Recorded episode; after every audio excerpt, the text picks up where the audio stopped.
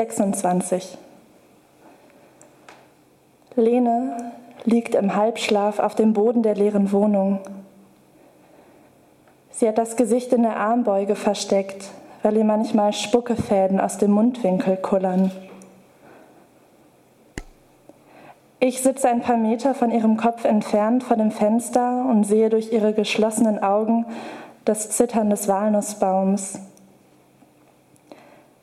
Jemand hat einen Mantel aus Teer über mich geworfen.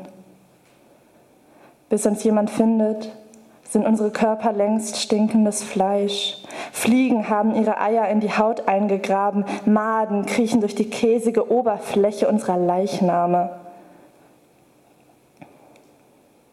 Lene dreht sich auf den Bauch, drückt ihre Stirn gegen den billigen PVC. Plastik und Schimmel. Sie fährt sich mit den Fingern durch die fettigen Haare. Hautkrümel bleiben unter ihren Fingernägeln kleben. Hautkrümel fallen auf den warmen Boden. Haut, Krümel. Warum ist der Boden so warm? In der Anzeige hat nichts von einer Fußbodenheizung gestanden. Lene bekommt bei Fußbodenheizung immer unangenehmen Schnupfen. Das stimmt nicht. Ich bekomme bei Fußbodenheizung immer unangenehmen Schnupfen. Zumindest hat meine Mutter das mal gesagt, weil der Staub in der warmen Luft ständig zirkuliert und sich Kot von Hausmilben in meiner Nase und den Augenwinkeln sammelt. Man würde uns fragen, wo die Möbel seien und was mit dem Walnussbaum geschehen ist. Ich drücke die Finger in die Augen, bis ich den Druck auf das Innere meines Kopfes spüre und helle Lichtpunkte wirbeln. Dann lasse ich mich zur Seite kippen, schlage dumpf auf den stinkenden PVC und wickle den Teermantel enger um meinen klebrigen Körper.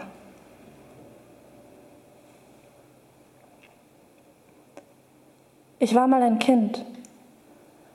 Und dann lagen wir an den Wochenenden morgens in ihrem Bett mein Bruder rechts an der Wand und ich links, wo ich den Arm baumeln lassen konnte und mit dem Zeigefinger über den Teppichboden fahren, wo manchmal der Flachs oder Hanf, was auch immer es war, auf jeden Fall gebleicht in diesem netten Weiß, Eierschalenweiß, in die dünne Kinderhaut piekte.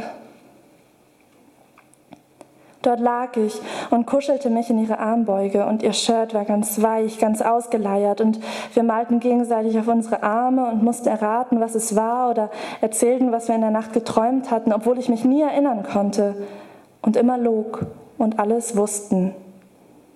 Dann wurde die Luft ganz warm und ich atmete ihren Geruch ein und dann sagte sie, wenn sie könnte, würde sie Winterschlaf machen wie ein Bär.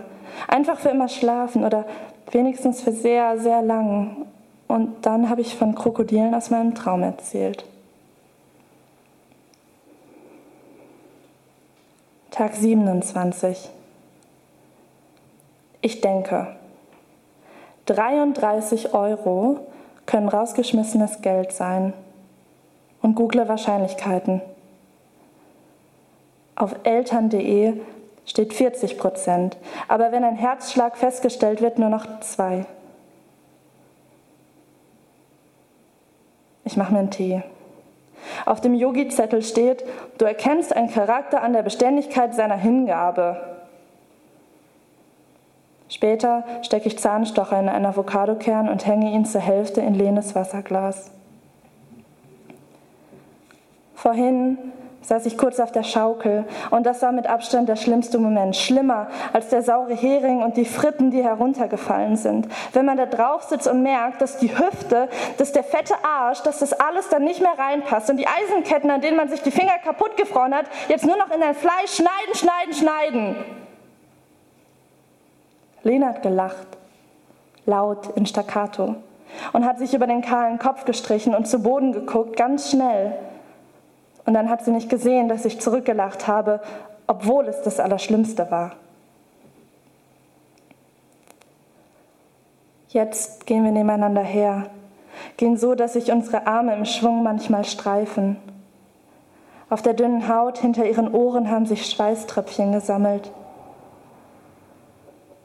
Ich stelle mir vor, wie wir gemeinsam in einem schicken Volvo fahren so einer mit Dach aus Glas und wir umrunden die ganze Insel und nachts schlafen wir im Kofferraum und durch das Dach sehen wir die Milchstraße, so dunkel ist es.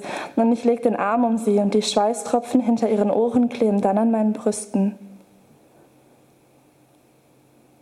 Abends sitzen Lene und ich am Lagerfeuer unter dem Walnussbaum. Nee, unter dem, was mal der Walnussbaum war. Und ich sage, ich hatte mal einen Menschen, der hat gesagt, er lässt jede Nacht sein Telefon laut, damit er wach wird, wenn ich anrufe, damit er für mich da ist, damit ich weiß, ich kann ihn immer anrufen. Die Wahrheit ist, ich lüge. Die Wahrheit ist, ich war sehr verliebt in diesen Menschen.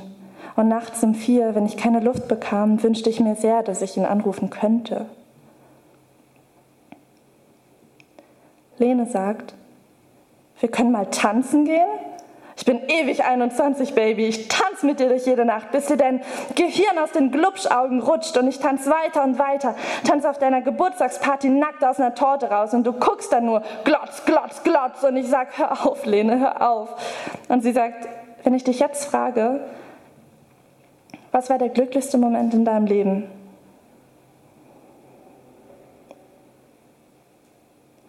Und ich sage, meine ganze Kindheit lang haben Frösche gequakt. Und dann ist Winter.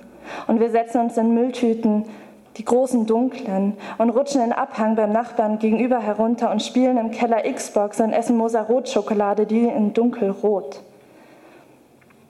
Als wir später nach Hause kommen, sitzt meine Mutter am Küchentisch und sagt, habt ihr das vorhin mitbekommen? Und wir, was? Und sie, die Krankenwagen und Polizei, was war da los? Und wir, was? Und am Abend kommt sie heim, als wir schon eingerollt sind. Und ich denke, ich habe sie nie weinen sehen. Aber am nächsten Morgen sagt sie, der Krankenwagen, das war, weil Emanuel in ihrem Zimmer Quatsch gemacht hat. Ich bin sieben Jahre alt und stelle mir vor, dass Emanuel kleine Glasgefäße mit blubbernden Flüssigkeiten hatte, die explodiert sind. Auf der Beerdigungskarte war das Bild vom kleinen Prinzen, der mit einem Vogelschwarm davonfliegt. Und tausend Jahre später sage ich etwas, sage, dass ich das nie verstanden habe. Und sie sagt, das hat niemand verstanden, weil niemand damit umgehen kann. Niemand, Niemand kann damit umgehen.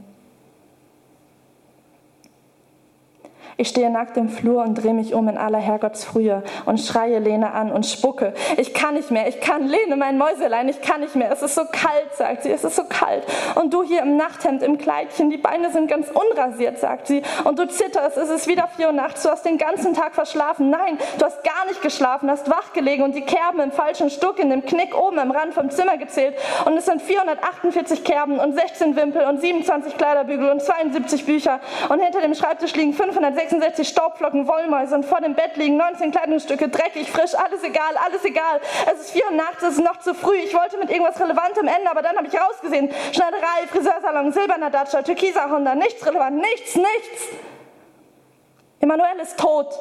Lene friert und ich habe vergessen, sie zu wärmen.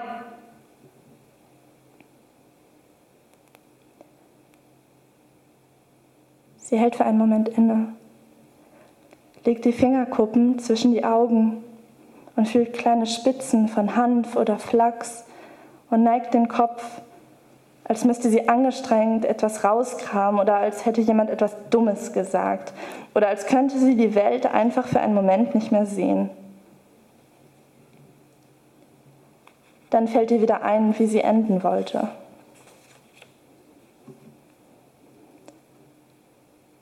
Tag 28. Um vier Uhr nachts rufe ich Lene an. Es surrt siebenmal, dann ist es ganz still. Licht fällt auf die grüne Tapete in dem langen Flur. Ich atme in den Hörer, Lene atmet in den Hörer, ich atme, sie sagt, ich kann jetzt nicht. Ich streiche über meine Augenbrauen von innen nach außen so fest wie ich kann und denke, komm her und sage, ich weiß, es tut mir leid, tut mir leid, Lene, bitte, ich bin hier ganz Hülle. Lene überlegt und fragt, Hülle? Und ich sage, ja, nur Hülle, sonst nichts. Und sie sagt, psychische Lehre kommt von physischer, don't you think? Und wirft mich aus der Bahn, zack, wie ein Schlag in die Magengegend, nur tiefer eigentlich schon, Vulva-Bereich. Ich zerdrücke die Knorpel in meine Ohrmuschel und grabe die nackten Zähne in den Boden. Grünes Licht fällt von den Wänden dort zwischen meine Fußsohlen und ich höre Lene weinen und frage, ist Emanuel bei dir? Und sie sagt, ja, aber sie schläft noch, es geht ihr nicht so gut, ich muss viel bei ihr sein. Das flüstert sie nur und hofft, es erreicht nicht den klebrigen Hörer und fällt nicht durch die Leitung und nicht zu mir in meine knorpelzerdrückte Ohrmuschel und landet jetzt aber auf dem Boden zwischen uns, ausgelaufen wie im Sportunterricht mit kurzer Hose und Rinnsalen bis zu den Fußknöcheln. Ich atme in den Hörer, Lene atmet in den Hörer, sie atmet und gluckst, weil ihre Hülle sie schüttelt und atmet und ich frage, wann hast du das letzte Mal geschlafen? Und Lene sofort mit ihr. Und ich, nein, ich meine, geschlafen war das letzte Mal so richtig gut. Und Lene runzelt die Stirn, das kann ich hören. Und sagt, bis gerade? Und oh, sage ich und lege meine ganze Hand auf mein Gesicht, obwohl es eine Weile her ist, seit ich sie gewaschen habe. Lene holt Luft, will etwas sagen. Ich sage Tschüss, Lene, und sie sagt Okay, Tschüss und hängt auf und ich denke über Wortwitze nach und halte noch immer mein Gesicht, ihr Gesicht, ihr Gesicht fest und drücke ein bisschen zu, bis es sich mehr wie Gemüse anfühlt und gehe den langen Flur zurück und bei jedem Schritt echot es gegen die Türen der anderen. Vielen Dank.